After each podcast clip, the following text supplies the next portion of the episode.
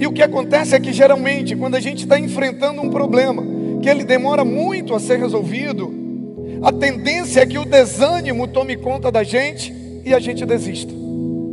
Isso é muito comum. Quando a gente está esperando algo da parte de Deus, quando a gente está orando por algo, quando a gente está buscando algo, e quando demora acontecer, quando demora aos nossos olhos as coisas se resolverem, é muito comum o desânimo invadir o nosso coração. Mas a gente precisa entender que nas Escrituras, na palavra de Deus, nós podemos encontrar toda a força, todo o ânimo que nós precisamos para que no momento que o desânimo começar a tomar conta, a gente possa renovar as nossas forças, não parar, continuar avançando até alcançar a vitória. Nós precisamos entender que em Deus, que na Sua palavra, que na vida de intimidade com Ele, que na vida de comunhão com Ele, que na vida do congregar, que na casa dEle, há esse ânimo que nós precisamos. É necessário, a Bíblia diz que nós devemos orar constantemente, independente das circunstâncias, e não desanimar. Essa é a proposta, essa é a fé que Ele quer encontrar em nós no momento em que Ele voltar. Sabe, nessa parábola, o que, que era parábola? Parábola nada mais é do que histórias que Jesus contava para facilitar o entendimento das pessoas. Jesus contava histórias para poder ensinar princípios. E o texto começa dizendo que Jesus contou uma parábola para mostrar aos discípulos um princípio, para ensinar aos discípulos um princípio. Qual era o princípio? De que eles deveriam orar sempre e nunca desanimar. Toda essa história que Jesus contou, dessa viúva, desse juiz, era para nos ensinar que nós devemos orar sempre e nunca desanimar, para nos ensinar que se nós não desistirmos, a vitória chega, que se nós não desistirmos, a porta se abre, que se nós não desistirmos, sabe, a solução chega. Ele queria nos ensinar apenas isso. E aí a gente olha para essa parábola do juiz injusto, e a Bíblia faz questão de dizer que aquele juiz não temia Deus. Ele diz: mesmo que eu, eu não temo a Deus, não me preocupo com o que os homens vão fazer ou vão falar, mas algo convenceu aquele juiz a resolver o problema daquela viúva. E a gente olha para essa história e a gente percebe que, embora a resposta tenha demorado, Embora a resposta tenha sido lenta, foi a insistência daquela viúva que fez a diferença. Ela ia todos os dias com o mesmo pedido e ela voltava de lá todos os dias com a mesma resposta. Mas no dia seguinte ela estava lá de novo. no dia seguinte ela estava lá de novo. E o juiz dizia não. E ela ia no outro dia com a mesma demanda, com o mesmo pedido. E o juiz dava a mesma resposta: não.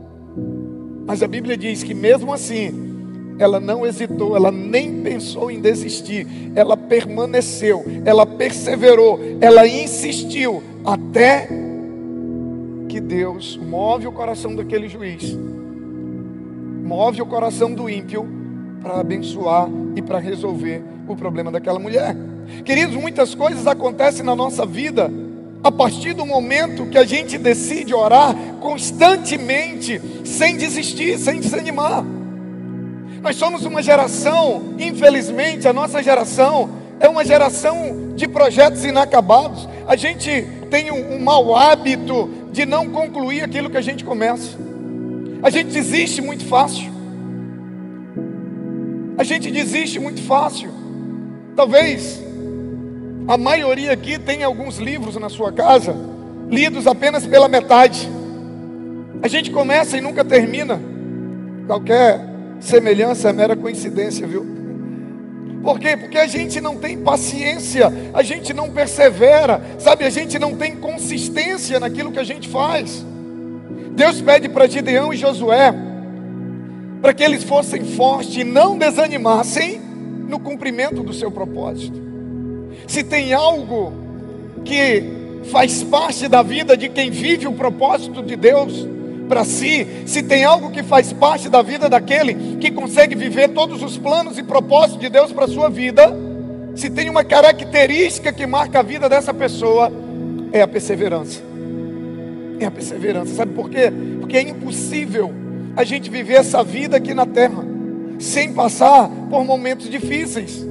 É impossível a gente passar por essa vida aqui na terra sem enfrentar momentos que dá vontade de parar, que dá vontade de desanimar. Todos nós passamos por isso. Quando você vê alguém bem sucedido em algo que faz, não é porque ele nunca teve vontade de desistir, não. É porque, mesmo com vontade de desistir, ele encontrou força em algum lugar para ele continuar, para ele permanecer, até que o resultado acontecesse. Isaías 40, 28 a 31. Deus diz para Gideão e Josué: Ele diz: Será que você não sabe, nunca ouviu falar? O Senhor é o Deus eterno, o Criador de toda a terra. Ele não se cansa nem fica exausto, Sua sabedoria é insondável. Ele fortalece ao cansado e dá grande vigor ao que está sem forças. Até os jovens se cansam e ficam exaustos e os moços tropeçam, os jovens tropeçam e caem. Mas aqueles que esperam no Senhor, eles renovam as suas forças, voam bem alto, como águias, correm e não ficam exaustos, andam e não se cansam. Aqueles que esperam no Senhor, eles não desistem. Aqueles que esperam no Senhor, agora nós precisamos entender o que é esperar no Senhor. Esperar no Senhor não é esperar de braços cruzados, sabe? Para alcançar as promessas que Deus tem para nós, para viver todo o propósito de Deus na nossa vida, para ver um milagre acontecer, sabe, na nossa casa, para ver um milagre acontecer na nossa vida profissional, para ver um milagre acontecer na nossa família, para ver um milagre acontecer onde eu preciso que ele aconteça. Nós precisamos continuamente nos esforçar, buscar, orar. Por, isso que ele diz que o princípio que ele queria ensinar era o, era o princípio de que nós devemos orar continuamente e nunca desanimar, sem desistir. Queridos, nós, nós, o segredo não é o fazer várias, várias coisas uma única vez. O segredo para você ser bem sucedido em algo é você fazer uma única coisa várias vezes a consistência, a repetição, a insistência, a perseverança é o segredo do resultado em qualquer área da sua vida. Quem atira para todo lado não acerta em nada. Por exemplo, você vai na academia e aí você começa a academia, aí uma semana depois você para. Aí no mês seguinte você começa de novo. Aí vai uma semana e você para. Pastor, o senhor está falando comigo? Não, querido. Estou pregando. Aí passa um mês, dois meses, você começa de novo. Aí passa uma semana indo, todo empolgado, motivado, sabe? Começa a tomar suco detox, compra um monte de fruta, bota na geladeira, dura uma semana e você para. Você vai ter resultado? Claro que não. Por quê? Porque a consistência, a repetição, a insistência, a perseverança é um dos segredos, é um dos maiores segredos para quem quer ter resultado em qualquer área da sua vida. Seja na vida espiritual, seja na vida profissional, seja na vida emocional. Sabe, a consistência, a perseverança, sabe, é, é, é uma marca daquele que vence, é uma marca de quem tem resultado na vida. Charles Chaplin, falou uma frase, escreveu uma frase que ficou muito conhecida. Ele diz que a persistência é o caminho do êxito. A persistência é o caminho do sucesso. Bernardinho, técnico da seleção brasileira, ele disse que a perseverança é muito mais importante do que o talento, se referindo a um atleta, para que um atleta seja bem sucedido. Quantas pessoas que você conhece que tem um dom e um talento muito maior do que outras em determinada área. Quantas pessoas você conhece que tocam maravilhosamente bem, ou que jogam maravilhosamente bem, ou que cantam, ou que pregam, ou que fazem qualquer coisa, mas estão vivendo uma vida abaixo daquilo que poderiam viver, enquanto que tem pessoas que não são tão talentosas quanto ela, estão rompendo, estão avançando, estão conquistando. Por quê? Porque não desistem. Porque tem resiliência, tem capacidade de permanecer mesmo diante do desânimo, diante das adversidades. Ele não se deixa paralisar. Quantos e quantos projetos foram engavetados? Projetos que já eram para ter sido realizados se você não tivesse parado. Projetos que já eram para ter acontecido se você não tivesse desistido, se você não tivesse desanimado. Queridos, quando você vê um empresário bem-sucedido, não pense que ele está ali porque ele nunca teve vontade de parar, porque ele nunca enfrentou problema. Não, é porque ele teve resiliência, ele teve capacidade de perseverar nos momentos mais difíceis que ele enfrentou. Não pense que a gente está vivendo o que a gente tem vivido ministerialmente. Não é porque a gente não passou por lutas e por dificuldades. Não é porque a gente nunca teve vontade de desistir, não. Nós tivemos. Nós também nos cansamos. Mas a questão é que há um lugar onde as nossas forças se renovam. Há um lugar onde nós podemos encontrar forças que vão nos fazer voar como águias que vão nos fazer correr e não nos cansarmos. Há um meio, sabe, de quando a gente cansa, a gente renovar as nossas forças.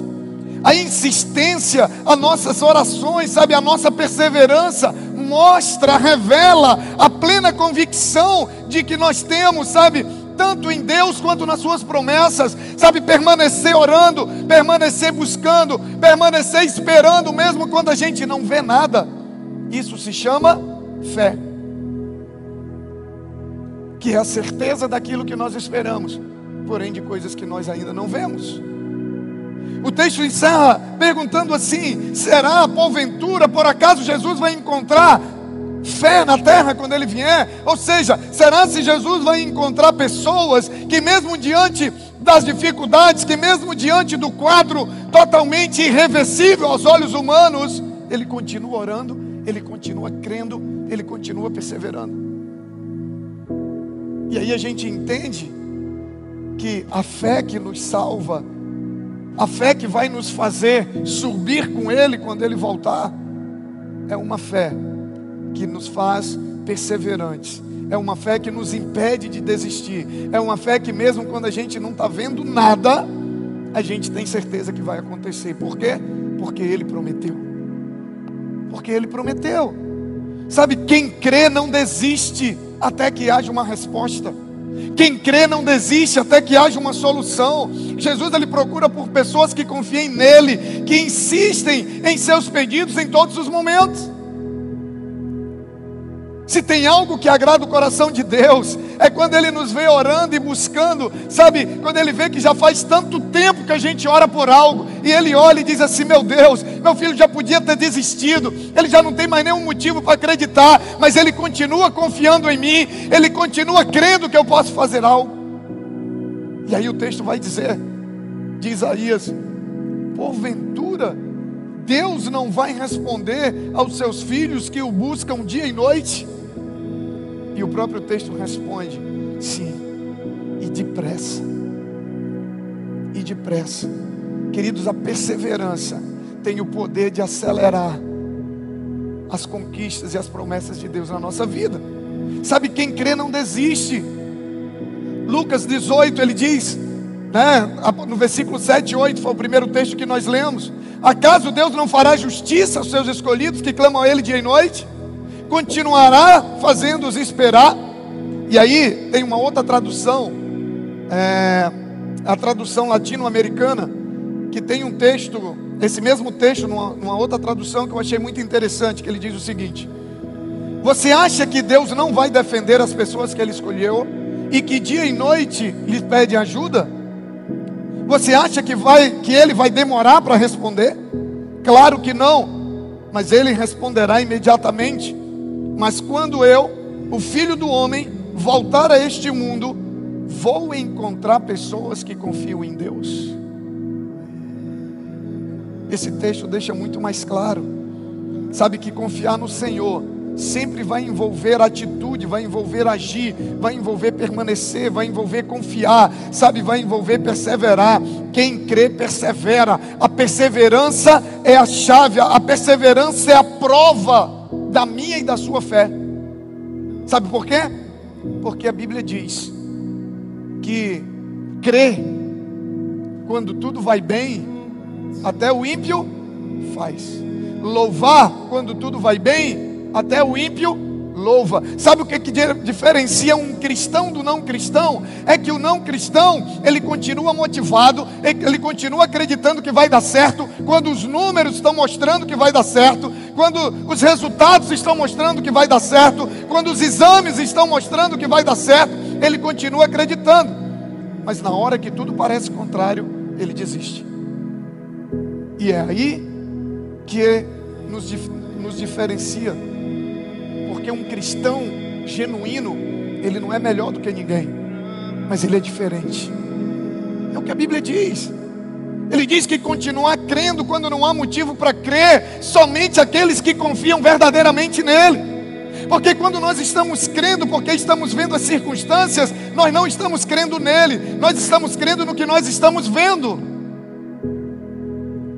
A nossa fé nele ela é revelada no momento que não há nada aparente que me faça crer, não há motivo nenhum para mim continuar esperando, não há motivo nenhum para mim continuar crendo, mas eu continuo orando eu continuo perseverando, eu continuo insistindo, e eu continuo dizendo: Deus, enquanto tiver esperança, eu vou estar orando. Deus, enquanto, enquanto, enquanto tiver jeito, eu vou estar orando. Deus, enquanto não sair a resposta, eu vou estar orando. Pode passar o tempo que passar, pode agravar o que agravar, pode acontecer o que acontecer, mas todos os dias o Senhor vai me ver na tua presença.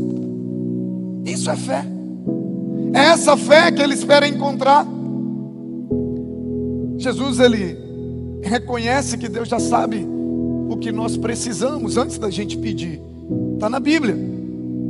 Mas ele também nos ensina que mesmo Deus já sabendo, nós precisamos apresentar a Deus os nossos pedidos, expressar a Ele explicitamente o que nós desejamos, o que nós precisamos. Mateus capítulo 6, nós temos a oração do Pai Nosso. Quando Jesus diz que nós devemos orar, quando vocês forem orar, orem assim: Pai nosso que estás nos céus. E aí ele nos ensina a orar, porque mesmo Deus sabendo do que nós precisamos, nós precisamos orar. A onisciência de Deus não nos exime da responsabilidade de manifestar a Ele os nossos pedidos. Agora, quando nós vamos orar,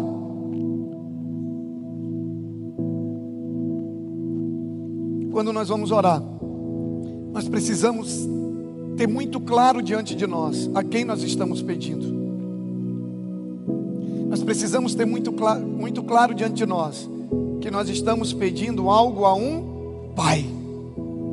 É por isso que a oração começa com Pai. Quando nós temos essa dimensão de com quem nós estamos nos relacionando, querido, isso faz toda a diferença. Sabe, muitas vezes acontece e em momentos como esse, difíceis que nós passamos e ainda estamos passando, às vezes você perde um emprego, às vezes você perde uma renda, às vezes as coisas ficam difíceis e o inimigo é muito sutil para tentar nos convencer de que Deus está nos punindo. Aí eu pergunto para você: qual é o pai que punha o filho tirando o alimento da mesa? Qual é o pai que punha o filho tirando a provisão? Não. Antes de ser juiz, Ele é Pai. Antes de querer resolver os nossos problemas, Ele quer suprir as nossas necessidades.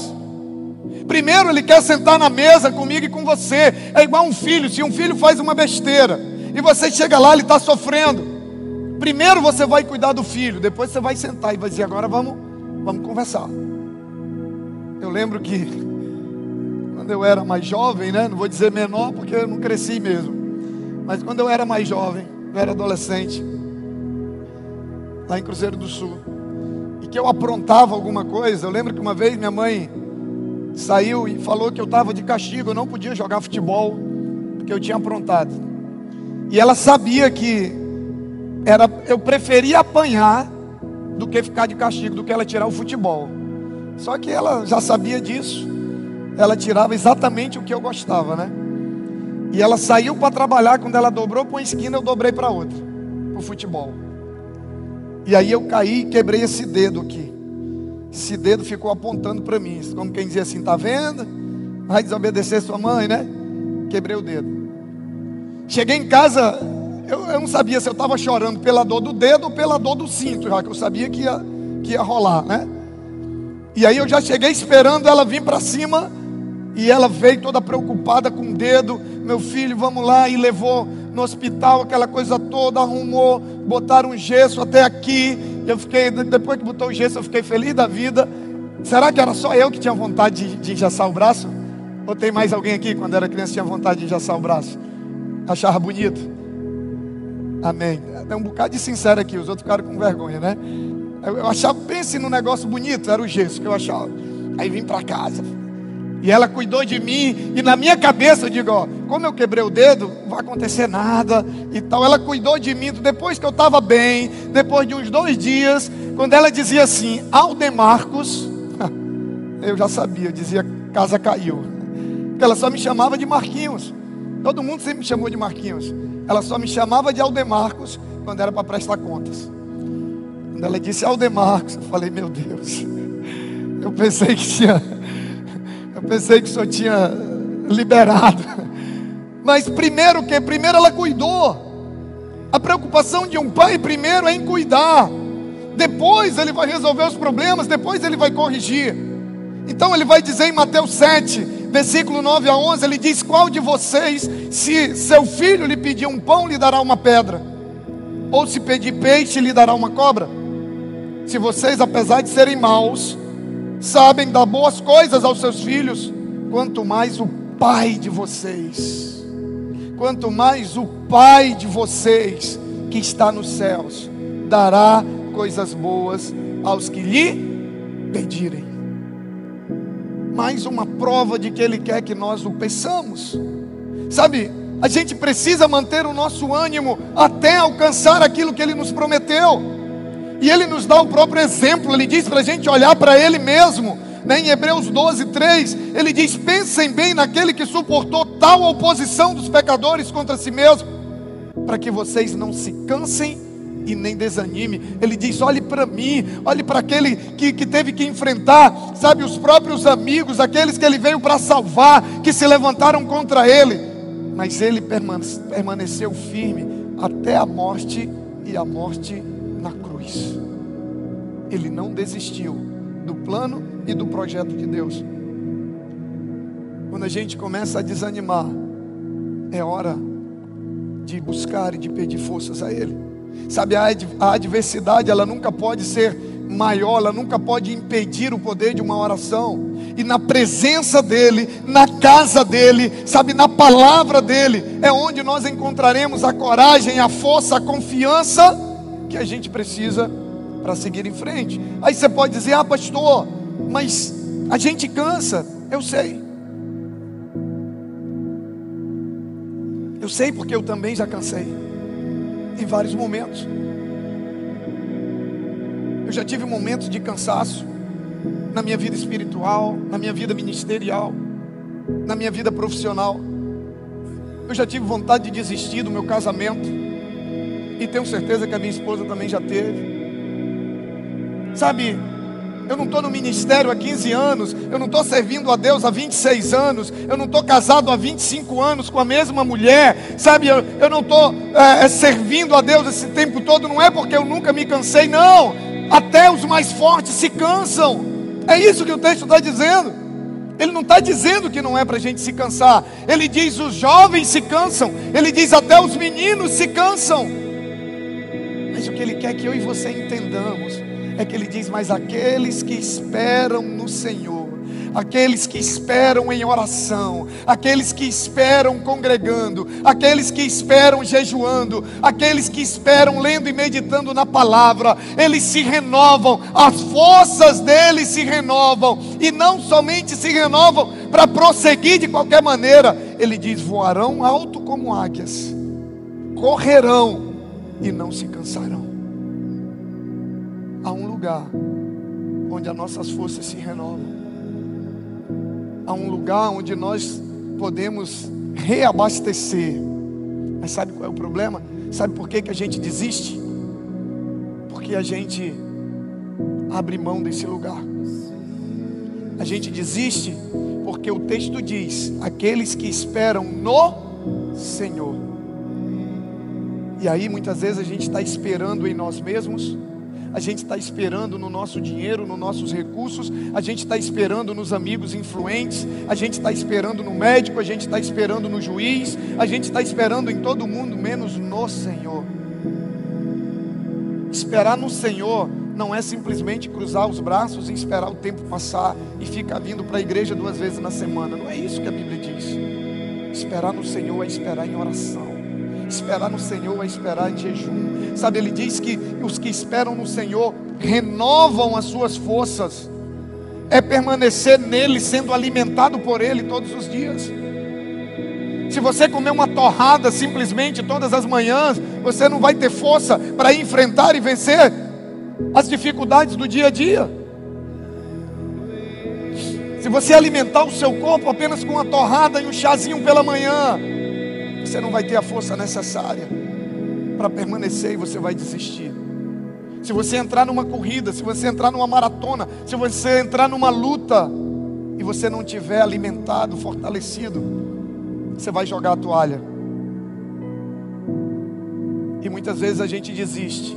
E por desistir, a gente não vive o que Deus tem para nós, porque a gente abriu mão desse lugar onde nossas forças são renovadas para a gente permanecer firme, para a gente permanecer como aquela mulher. Ah, não aconteceu, hoje eu vou orar de novo. Ah, pastor, já faz um ano, eu vou continuar orando. Ah, pastor, faz dois anos, eu vou continuar orando. Sabe, a Bíblia diz que quantos e quantos testemunhos nós temos na Bíblia de anos e anos e anos esperando, mas um dia, sabe, um dia Deus decide e no tempo dele, no kairós dele, as coisas acontecem. Sabe qual é o problema? É que a gente quer que as coisas aconteçam no nosso tempo. O nosso tempo é o tempo cronológico que vem do Cronos, do original Cronos. O tempo de Deus chama-se Kairos, é o tempo certo. Às vezes, algo que Deus tem para mim e para você, se vem na hora errada, ao invés de bênção, vai ser maldição. Lembra da história do filho pródigo? A herança era dele, mas aquele não era o momento. A herança, um filho só tem direito quando o pai morre. E ele pede para o pai, ele pede para antecipar a herança, ele pede o que era dele, o pai dá. A herança era dele, a herança era para ser bênção na vida dele, mas como ele não esperou o tempo certo, ele antecipou as coisas, ele não teve perseverança, o que era para ser bênção virou maldição na vida dele. E a Bíblia diz que foi exatamente aquela herança que fez ele viver uma vida dissoluta, perder tudo e ir parar no chiqueiro com os porcos. Não queira aquilo que Deus tem para você fora do tempo de Deus. A questão não é se é para você, a questão é se esse é o tempo de Deus para você. E poder viver as coisas no tempo de Deus requer perseverança, requer permanecer em oração, requer não desistir.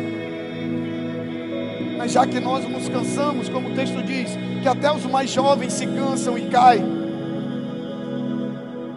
Qual é a saída, pastor? Esperar no Senhor. Espera nele. Espera nele não desiste. Deus me trouxe aqui hoje à noite para dizer para você que estava pensando em desistir: não desista. Não desista, porque a única coisa que pode te impedir de alcançar e de conquistar o que você tem buscado é a tua desistência.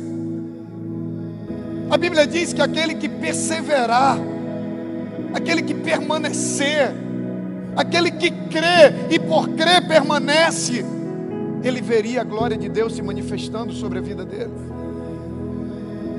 Não importa se já faz muito tempo, não importa se é muito difícil, não, isso você não precisa se preocupar, essa é a parte de Deus, você só precisa se preocupar e não desistir. Ah, pastor, eu estou fraco, não tem problema, você está no lugar certo. Você sabe por que, que eu nunca desisti? É justamente por isso, porque eu sei que eu sou fraco. Eu nunca desisti, não é porque eu sou forte, não é porque eu sou melhor, não é porque eu sou bambambam, bam, bam, não. Eu nunca desisti, eu nunca parei no meio do caminho, porque eu sei que eu sou fraco. E por saber que eu sou fraco, eu não abro mão desses momentos que eu sei que é o único lugar em que eu posso renovar as minhas forças. Sabe quando que a gente abre mão desse lugar? Quando a gente começa a se sentir forte. Quando a gente começa a se achar autossuficiente. Quando a gente começa a achar que a gente está ganhando muito bem e a gente já não precisa mais de Deus, porque os nossos problemas financeiros acabaram. Quando a gente começa a achar que a gente já está muito, sabe, muito conhecido, sabe que a gente já está muito bem de vida. E aí, quando você começa a se tornar forte, Paulo disse: quando eu sou fraco, aí então é que eu sou forte. Se ele disse isso, ah, o inverso também é verdadeiro, sim ou não? Se quando eu estou fraco é que eu sou forte, quando eu estou forte é quando eu me torno fraco. Uau! Porque quando eu, quando eu reconheço que eu sou fraco, eu não vou sair dos pés dele. Eu não vou parar de orar. Eu não vou parar de buscar. Sabe, eu não vou parar de estar com ele. E aí eu me torno o homem mais forte do mundo. Mas quando eu me acho forte, eu começo a abrir mão. O segredo eu ter permanecido esse tempo todo, querido, é porque eu sei que eu sou fraco. Eu sou fraco. Fraquinho, como diz o Subirá, sou fracote. Eu acho que mais fraco do que eu, só o capote, que passa o dia todo dizendo que é fraco, né? Vou comprar um capote para mim, que é para ele não deixar eu esquecer que eu sou fraco. Porque quando eu sei que eu sou fraco sozinho, eu sei também que com Ele, na presença dEle, as minhas forças se renovam e eu vou voar alto. É a promessa dele, está na palavra. Ele diz que nós voaremos como águia. águia voa lá em cima, querido. O que Deus tem para mim e para você são coisas grandes. A Bíblia diz que Ele tem planos de paz e não de mal. A Bíblia diz que os planos e os projetos dele para mim e para você são infinitamente maiores e melhores do que os nossos. Mas há um tempo para acontecer. Você sabe quantos anos eu esperei em oração para ver essa igreja sendo construída? 15 anos. Isso aqui que nós estamos vivendo, Deus me mostrou no último semestre do seminário de teologia no Rio de Janeiro. No segundo semestre de 2005.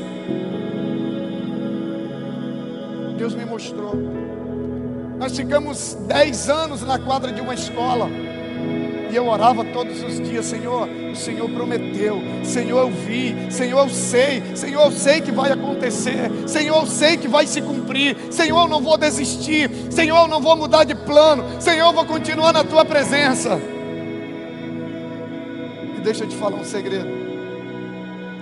Tem coisas que ele me falou nesse mesmo tempo, que já fazem 18 anos, e ainda não aconteceu mas eu não desisti. E vai se cumprir. Vai se cumprir.